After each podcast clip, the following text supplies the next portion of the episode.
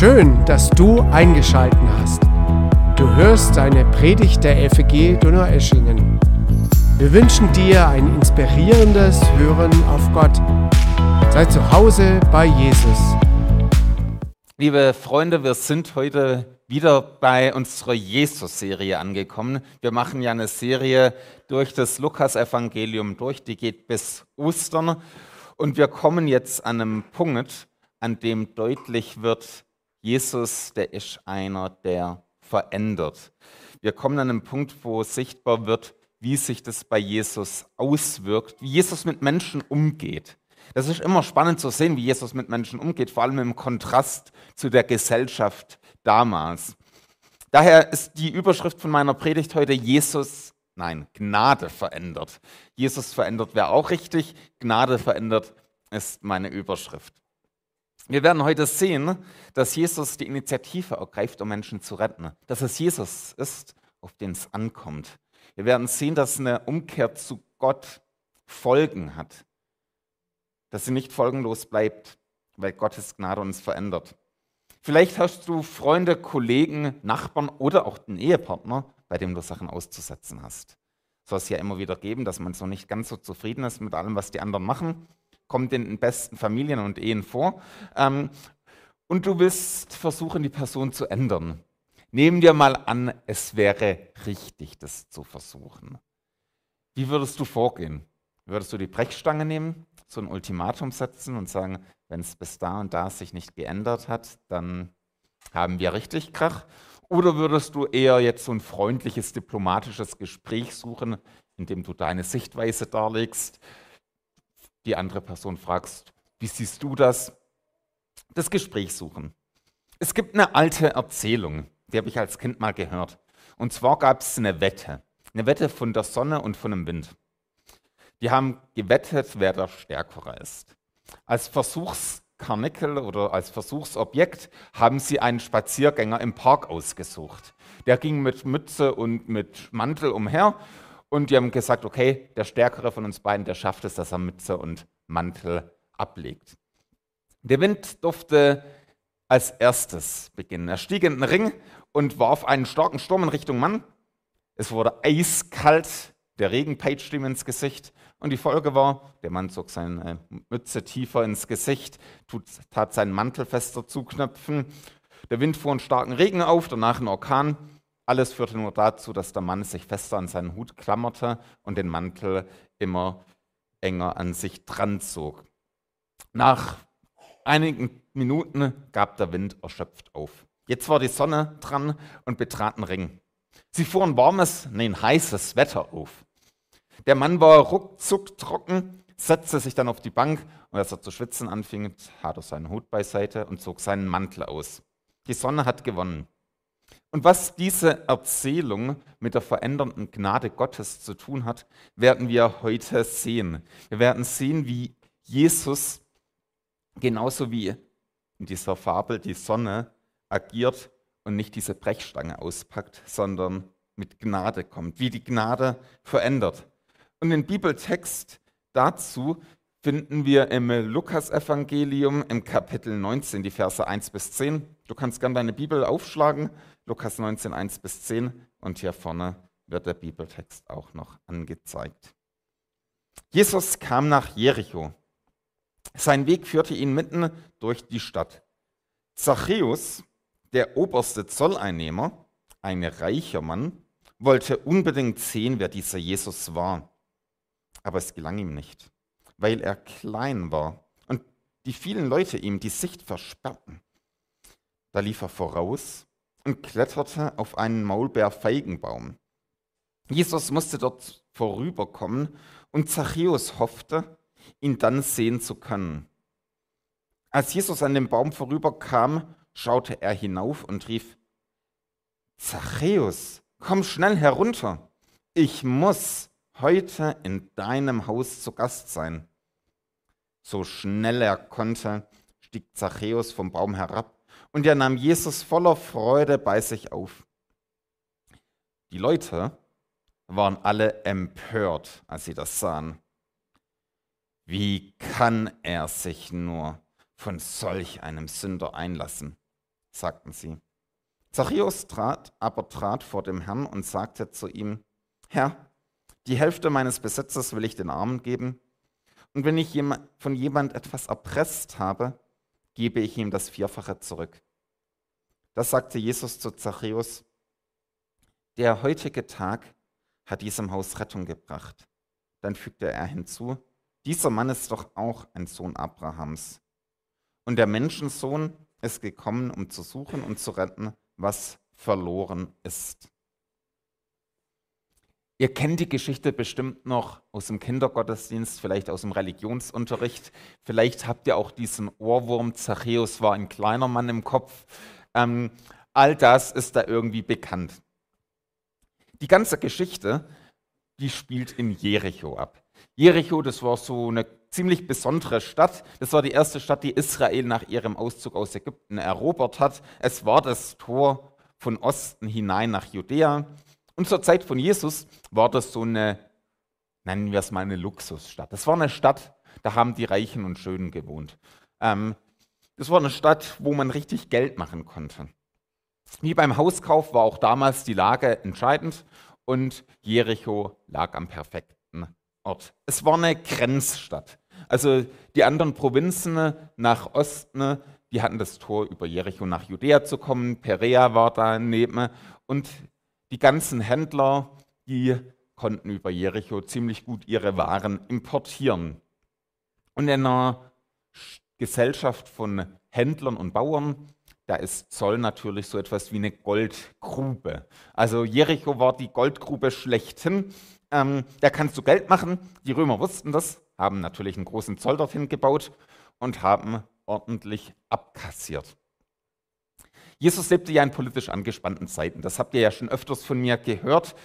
Und die Gesellschaft war gespalten. Also es gab sowas, ich nenne es mal eine Kontaktschuld. Wenn du mit den falschen Leuten Kontakt hattest, vielleicht sogar noch befreundet warst, das war nicht gut. Das war ganz schlecht fürs Image. Vor allem, wenn du dann noch mit denen, die politisch auf der falschen Seite standen, Kontakt hattest, wie die Zöllner, die haben mit den römischen Besatzern schließlich kollabiert, nein, nicht kollabiert, zusammengearbeitet. Kollabiert haben sie höchstens vielleicht nach einem Aufstand, aber das wäre eine andere Frage.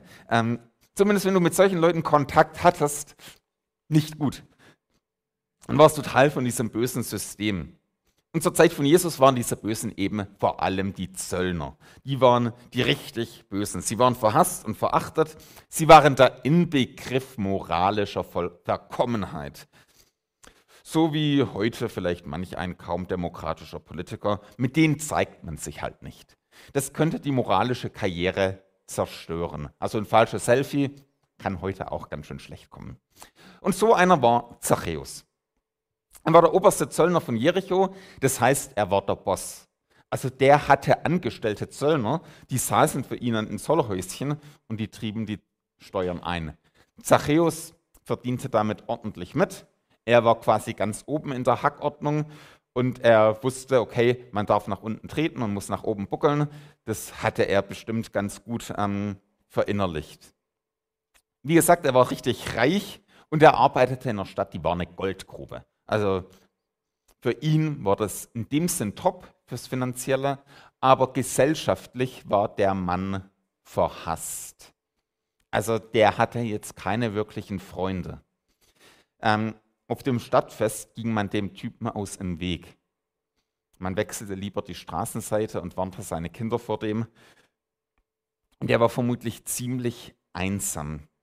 Er war bestimmt nicht glücklich, wenn man Geld wie Onkel Dagobert hat, macht das eben nicht glücklich und auch noch nicht zufrieden. Er war brutal einsam. Er durfte bestimmt kein offenes Ohr für seine Schuldgefühle und für sein schlechtes Gewissen in der Stadt haben.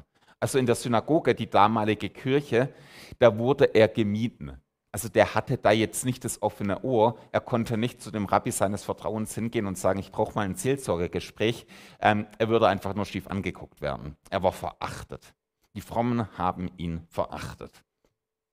Und während Zachäus jetzt davon hört, dass Jesus nach Jericho kommt und ihn unbedingt sehen will, springen wir mal schnell ins Donaueschingen vom 21. Jahrhundert.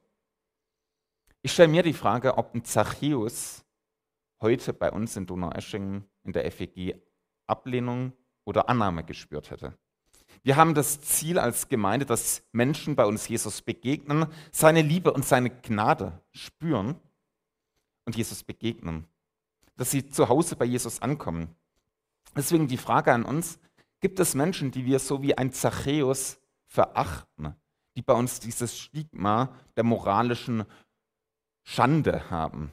Vielleicht, weil sie abgetrieben haben, vielleicht, weil der Lebenswandel nicht so korrekt ist.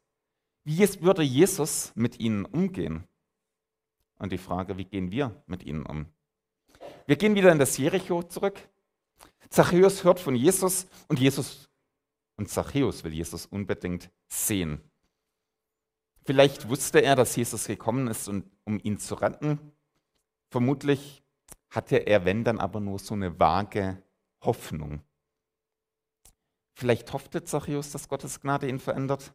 Hatte er einen Funken Hoffnung, dass sich Jesus mit ihm abgibt oder dass Jesus sogar die Initiative ergreift, so jemand wie ihn zu retten? Hatte Zachäus vielleicht davon gehört, dass Jesus gekommen ist, um zu suchen und zu retten, wer verloren ist? Wünschte sich Zachäus, dass jemand da ist, der sein Herz kennt und versteht, der die Schuld sieht und dennoch sich auf den Schmerz von ihnen einlässt und sich nicht abwendet? Bisher hat Zachäus vermutlich nur den eisigen Wind der Ablehnung erfahren. Bisher hat er nur Härte erfahren und Kälte. Wie dem auch sein mag. Der Weg zu Jesus, den Zachäus gehen möchte, der ist versperrt. Da ist kein Durchkommen. Er selbst war klein und um Jesus rum hat sich eine ganze Menschentraube gebildet. Die ganzen Frommen und Angesehenen der Stadt waren natürlich da, aber auch viele andere. Die waren größer als er und für einen Zöllner macht man keinen Platz. Das war so die Anstandsregel damals. Man legt nicht die Füße auf den Tisch, man benimmt sich beim Essen und einen Zöllner lässt man nicht durch. Also so klassischer Dreischritt. Mit so einem kann sich Jesus doch nicht irgendwie abgeben. Die Menschenmenge hat nicht kapiert, dass Jesus gekommen ist, um Sünder zurück zu Gott zu bringen. Sie haben es nicht kapiert, dass Jesus für die gekommen ist, die schuldig geworden sind. Das Ziel von Jesus war es nicht, einen Wohlfühlclub für Gläubige zu schaffen. Das ist das, nicht das Ziel von Jesus. Das Ziel von Jesus war auch nicht, ein Treffen zu schaffen, bei dem sich Gläubige selbst Bauchpinseln und sagen, wie toll sie sind. Das Ziel von Jesus war eine Rettungsstation für Sünder einzurichten. Eine Station, in der Sünder Gottes Gnade begegnen und Gnade verändert. Die fromme Blase zur Zeit von Jesu lehnte Menschen wie Zachäus ab. Die haben nicht mal versucht, sie zu erreichen. Für die waren das diese Ausgestoßenen, diese Bösen, diese Sünder.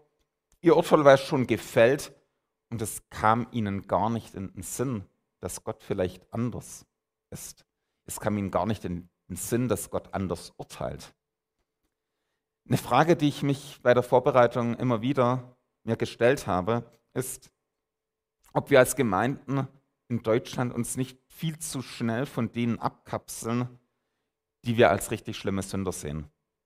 Wir haben ja oft so unsere Bilder, das sind die schlimmen Sünder und das sind die, ja gut, mit denen können wir vielleicht noch missionarisch irgendwas anfangen. Aber mit den anderen, da halten wir lieber Abstand. Wenn wir Menschen ablehnen, die in unsere Zöllnerkategorie reinfallen, hey, dann machen wir genau das Gleiche wie die Menschenmenge in Jericho. Wir lassen die Zöllner unserer Zeit nicht zu Jesus durch. Und dabei ist Jesus genau für solche Menschen gekommen. Jesus ist genau für die Zöllner unserer Zeit gekommen.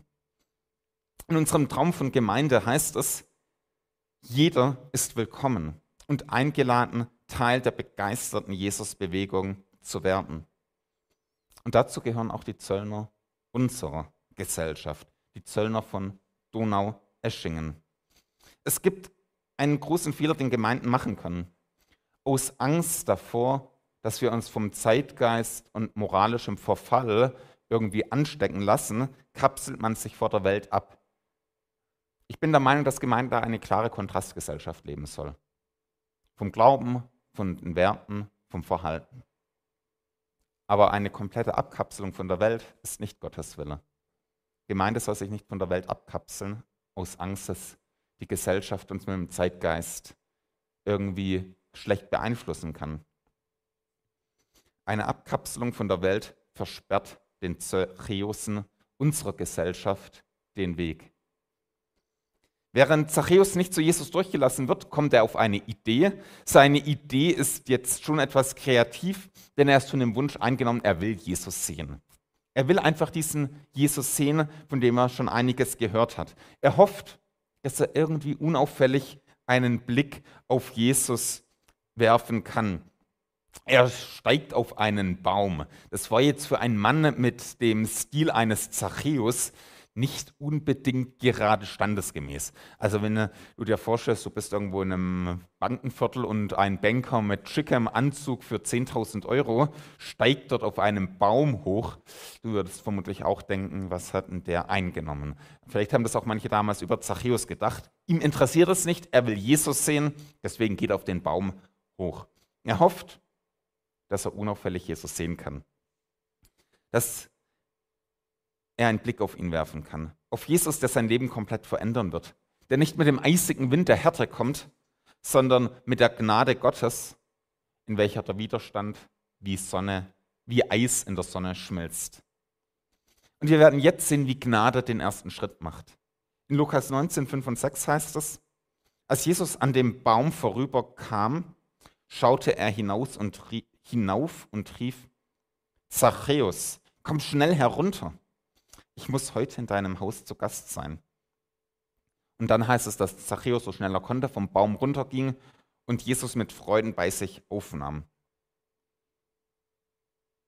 Die Mission von Jesus, Menschen wie Zachäus zurück zu Gott zu bringen, nimmt hier fort auf. Es ist seine Mission. Er ergreift die Initiative. Es ist nicht Zachäus, der den ersten Schritt zu Jesus macht. Jesus geht auf Zachäus zu. Es ist ein Prinzip, das sich durch die ganze Bibel durchzieht, dass Gott immer den ersten Schritt auf uns Menschen zumacht. Es ist immer Gott. Es bin nicht ich, der sich auf die Schulter klopfen kann und denken kann, okay, ich habe mich zu Gott hinbewegt. Nein, Gott ruft den Menschen und der Mensch kann auf Gottes Ruf antworten. Es ist Gott, der handelt. Durch die ganze Weltgeschichte schallt Gottes Ruf. Das ist der Ruf, der im Garten Eden, im Paradies begonnen hat, als Adam und Eva sich von Gott abgewandt haben. Als Gott gerufen hat, Mensch, wo bist du? Dieser Ruf Gottes schallt durch die ganze Weltgeschichte durch. Den Ruf hören wir am lautesten am Kreuz, wo Gott den Menschen zuruft, es ist Zeit, zurückzukommen, heimzukommen zu Gott. Wenn du zum Glauben an Jesus gekommen bist, weil, dann, weil Gott dich gerufen hat. Nicht, weil du irgendwie was Tolles gemacht hast. Du bist zum Glauben an Jesus gekommen, weil Gott dich gerufen hat. Jesus sagt, es kann niemand zu mir kommen, wenn nicht der Vater ihn zieht. Wenn Gott nicht zieht, kannst du nicht zu ihm kommen. Und gleichzeitig heißt es, jeder, der zu mir kommt, den werde ich nicht ablehnen. Jesus weist niemand ab, der zu ihm kommt. Jeder von uns wird mit dem Ruf von Jesus irgendwann konfrontiert. Jeder. Irgendwann wird Gott dich rufen. Wir werden schließlich nicht als Christen geboren. Keiner von uns. Also keiner von uns kann sagen, okay, ich bin in der Gemeinde FEG Donau-Eschingen aufgewachsen, ich kann einen Haken setzen, Vorkarte im Himmel ist qua Geburt gelöst. Nee, jeder muss auf Gottes Ruf antworten. Die Frage für uns ist, sitze ich noch auf dem Baum wie Zachäus oder bin ich schon mit Jesus unterwegs.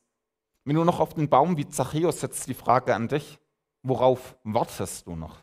Jesus ruft dich. Was hält dich noch oben auf dem Baum?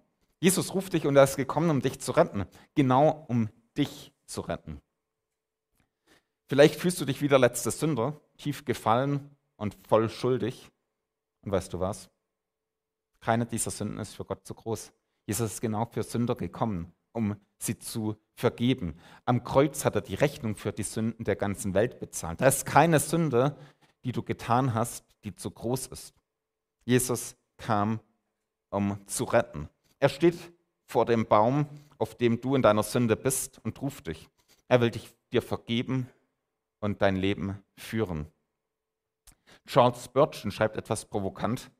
Die Straße zur ewigen Verdammnis ist mit Ästen bedeckt, die von Menschen herabgeworfen wurden, anstatt selbst vom Baum zu steigen. Die Frage an uns ist, sind wir noch oben auf dem Baum oder laufen wir schon mit Zachäus, mit Jesus weiter? Was Zachäus erlebt, als er runtersteigt, ist, Gottes Gnade verändert ihn. Das heißt in Vers 8, Zachäus aber trat vor dem Herrn und sagte, Herr, die Hälfte meines Besitzes will ich den Armen geben, und wenn ich von jemand etwas erpresst habe, gebe ich ihm das Vierfache zurück. Was bei Zachäus der eisige Sturm der Ablehnung der Gesellschaft nicht geschafft hat, das schafft die Gnade Gottes. Veränderung. Die Annahme Gottes schafft Veränderung. Wir sehen hier ein Grundprinzip der Begegnung mit Jesus. Jesus ist kein einfacher Gast in unserem Leben. Ein Gast im Leben, der kommt, ist freundlich, lässt alles, wie es ist, benimmt sich gut. Jesus kommt als Hausherr. Jetzt nicht irgendwie despotisch oder irgendwie in diese Art, sondern freundlich. Nicht willkürlich, sondern durchdacht und lebensfördernd. Jesus bringt Zachäus Gnade und Vergebung und fängt an, im Leben von Zachäus aufzuräumen. Und im Angesicht von der unendlichen Vergebung Gottes kehrt Zachäus zu Gott um. Ein Zeichen, nicht die Voraussetzung, ein Zeichen dieser Umkehr von Zachäus ist, dass er Wiedergutmachung leistet. Eine Wiedergutmachung für das, was er von anderen erpresst hat. Das ist nicht die Voraussetzung für die Vergebung, es ist eine Folge davon, dass Zachäus erlebt hat, wie die Gnade Gottes ihn verändert. Da wird deutlich, im Leben von Zachäus hat sich was verändert. Und die Liebe, die Zachäus von Gott, von Jesus erfährt, öffnet jetzt auch das Herz von Zachäus. Plötzlich merkt Zachäus, okay, da gibt es Leute, die arm sind und er ist bereit, einen großen Teil von seinem Vermögen den Armen zu spenden. Zachäus erlebt Gottes großzügige Gnade und ist großzügig dadurch zu seinen Mitmenschen. Die Gnade Gottes bringt Zachäus dazu, denen, die von ihm Geld abgezogen bekommen haben, eine großzügige Erstattung zu geben. Gnade verändert eben. Jesus verändert eben auch unser Leben, wenn wir ihn reinlassen. Er transformiert uns Stück für Stück. Es ist nicht so, dass Jesus reinkommt und alles kurz und klein haut und sagt, es muss alles sofort ganz anders sein. Jesus geht oft Wege mit uns. Jesus verändert uns. Er überfordert dich nicht. Manchmal fühlt es sich vielleicht auch wie eine Überforderung an, wenn Jesus sagt, okay, das ist jetzt mein Wille und du sagst, will ich eigentlich nicht und Jesus sagt, doch, das ist besser. Und Jesus kann uns da ganz schön lange in den Ohren liegen, aber Jesus verändert uns Stück für Stück. Es ist dagegen eine Lüge, dass du bei Jesus keine Veränderung erleben brauchst.